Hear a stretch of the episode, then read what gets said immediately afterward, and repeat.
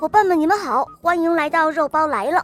今天的故事是一位可爱的小朋友点播的，我们来听听他的声音吧。大家好，我叫赵启月，我今年六岁半，我来自成都，我喜欢小肉包系列童话。我还喜欢我的同学是叶天使。我今天要点播的故事的名字叫《公主和牧羊人》。好的，小宝贝，你点播的故事马上就要开始喽，《公主和牧羊人》。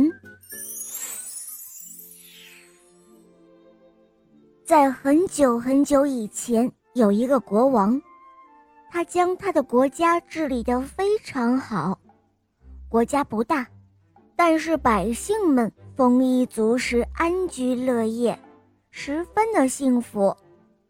国王有三位美丽可爱的小公主，这三位小公主从生下来就具有一种神奇的魔力，当她们哭泣的时候，落下的眼泪会化作一颗颗晶莹剔透的钻石。价值连城。有一天，国王发觉自己年事已高，可自己的国家还没有人可以托付，公主们也没有人照顾。于是他昭告天下：众所周知，我有三位公主，她们每个人都拥有举世无双的美貌，而且她们的眼泪可以化作昂贵的钻石。一个月之后。我将为他们召集所有的优秀男子，让他们挑选自己心仪的丈夫。被选中的人将有机会继承我的国家和财富。一个月后，国王的城堡里挤满了来自世界各地的王子，还有骑士，还有富豪之子。他们一个个都英俊潇洒，气宇不凡。他们自信满满的围在王宫里，等待着公主们的到来。正午的时候，国王带着他的三位公主来到宫殿，为了表示对远道而来的客人们的欢迎，大公主在现场为众人唱了一首歌，她的嗓音清澈，犹如天籁一般。二公主在现场为众人跳了一支舞。她步伐轻盈，身段美妙，而最小的公主只是对着众人浅浅一笑，就躲在国王身后，再也不肯出来。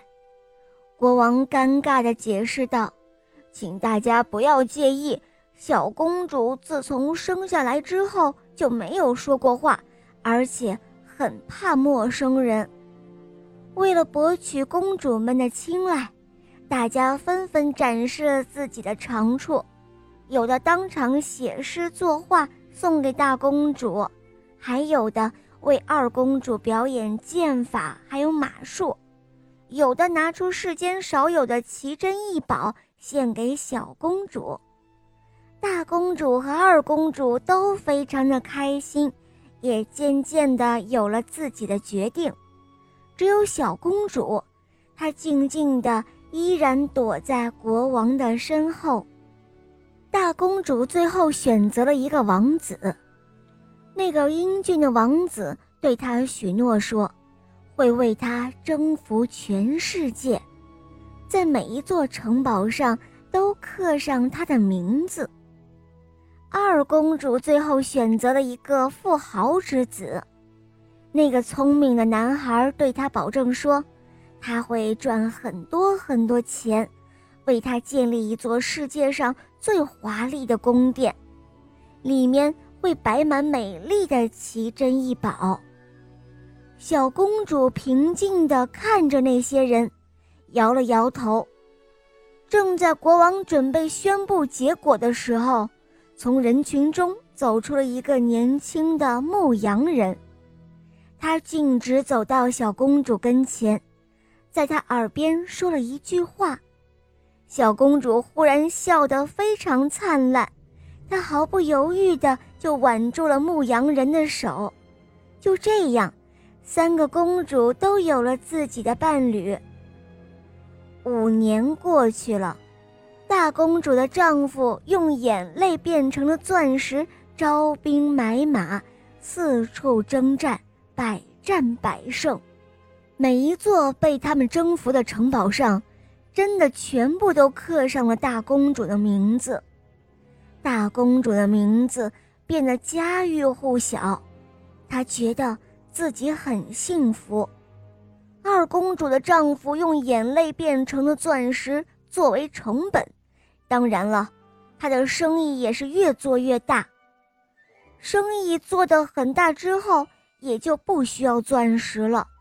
他不愧是商人之子，简直就是天生的商人。很快，他就积累了海量的财富。虽然还没有建造出世界上最最豪华的宫殿，但是二公主也已经感到心满意足了。她觉得自己很幸福。小公主自从那天跟着牧羊人离开国王的城堡。就开始周游世界了。后来，他们找到了一个山清水秀的世外桃源，就这样定居了下来。牧羊人花了半个月的时间，用木头和稻草搭建了一个大大的房子，又做了很多家具。他们在房子的后面种了很多的蔬菜，在菜地的周围，亲手做了一排栅栏。小公主将自己见到的好看的花，都移植到了自己的小花园里。虽然不知道这些小野花叫什么名字，可是每天看到它们就会很开心。傍晚的时候，他们会坐在湖边钓鱼，或者数着天上的星星。他们一直都很穷，但是他们生活却是很开心的。小公主渐渐地开始开口说话了，她只对牧羊人一个人说话，什么都说，什么天上的云彩呀，河里的鱼呀，树上的鸟窝呀，还有头上的蝴蝶啊，一天到晚叽叽喳喳的，他们说个不停。牧羊人常常坐在湖边，安静地听他讲故事，一直到。小公主讲着讲着就累得睡着了，牧羊人把她抱回房间。就这样，一天天的过去了。国王有一天病危了，他派人找回了三个公主和他们的丈夫。他很惊讶地发现，小公主夫妇两个穿着干净整齐却打满了补丁的衣服。他好奇，他们为什么这样的贫穷？要知道，小公主随便一滴眼泪就足够买一家衣服店了。可是牧羊人却说：“因为我从来都不会让她哭泣的。”这时候，国王立刻决定把王位传给了牧羊人。也许每个人对于幸福都有自己的理解。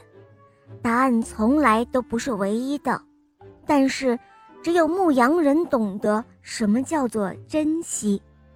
国王问小公主说：“哦，我的孩子，当年那牧羊人究竟跟你说了什么话呀？”小公主回答说：“当时他在我的耳边说，即使你的眼泪可以化作最昂贵的钻石。”我宁愿贫困潦倒一生，也不愿意你哭泣。是的，最珍贵的眼泪，不是能化作钻石的眼泪，而是不会落下的眼泪。因为珍惜你的人，不会让你哭。国王撒手归西了，牧羊人随即继承了王位，从此，他和小公主。过上了幸福的生活。好了，伙伴们，今天的故事肉包就讲到这儿了。小朋友点播的故事好听吗？嗯，你也可以让爸爸妈妈来帮你点播故事哟。更多好听的童话，赶快打开微信公众号，搜索“肉包来了”，加入我们哟。好啦，小宝贝们，我们明天再见。拜拜。